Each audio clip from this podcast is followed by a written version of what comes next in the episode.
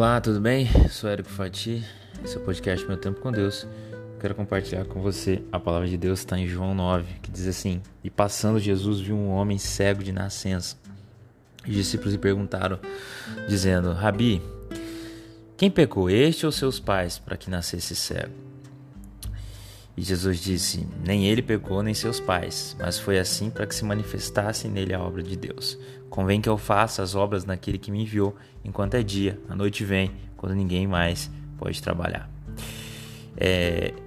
E o verso 6 que diz: Tendo dito isso, cuspiu na terra e com a saliva fez lodo, e untou com lodo os olhos do cego. E disse-lhe: Vai, lava-te no tanque de Siloé. Foi, pois, lavou e voltou vendo. Eu quero falar hoje sobre a história desse cego aqui.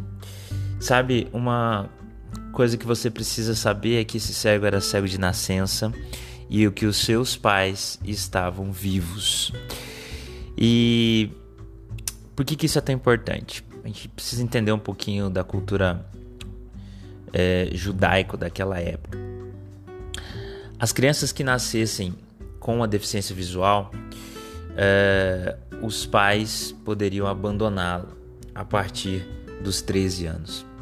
Pois é, foi isso mesmo. Esse cego, além de não ter a visão, ele foi abandonado. Aquilo era uma dupla desgraça para ele. E tinha uma um costume na época que é toda vez que alguém visse um cego mendigando, eles passavam e cuspiam no chão que era como um sinal de maldição. Né? Eles viam uma maldição, algo que pensavam que era maldição, e falavam ah, maldição, como se fosse uma palavra, né? desgraça, olha que desgraça. E, e Jesus, ao se aproximar daquele cego, cospe, explicando, obviamente, para os seus discípulos ali toda aquela situação, que nenhum dos dois tinha pecado e que aquela desgraça ali era para glorificação do próprio Deus. Como assim? Ele cospe. Então, o cego, ele ouve aquilo, como ele já estava acostumado tantas pessoas passar e cuspir, zombar dele. E logo a seguir, o que era zombo, o que era escárnio, Jesus coloca o, o, a terra, o lodo que ele formou ali nos olhos daquele cego e o faz enxergar. Sabe, ele fez da desgraça daquele homem a alegria.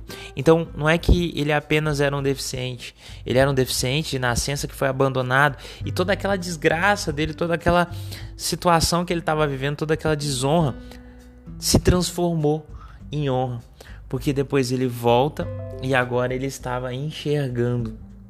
É. É, e aí ele saiu contando para todo mundo, o resto do capítulo vai dizendo isso, né?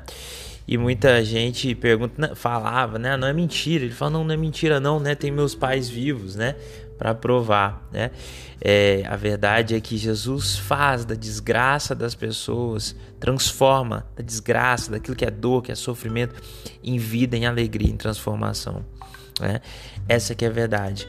E, e é isso que ele quer fazer com você hoje eu não sei quais são os seus problemas, os, aquilo que muitas vezes nós chamamos de desgraças, é, assim como era na vida daquele homem que era cego e foi abandonado. Mas o que eu sei é que Deus quer transformar tudo aquilo na sua vida que você pode olhar como uma desgraça, como uma dificuldade, como, como algo de menos valor. Ele quer transformar isso em algo de muito valor para te abençoar. Ele quer usar tudo aquilo que que te é posto como desonra para ser sua honra, sua glória, sua graça, sua bênção. Então é isso, eu desejo a você muita maturidade e fé em Cristo, para que dia após dia possa olhar para tudo aquilo que você pode chamar como desonra e Deus vai transformar, se você tiver fé, assim como Ele transformou na vida daquele cego é, ali no passado. Que Deus te abençoe, que você tenha um dia na presença dEle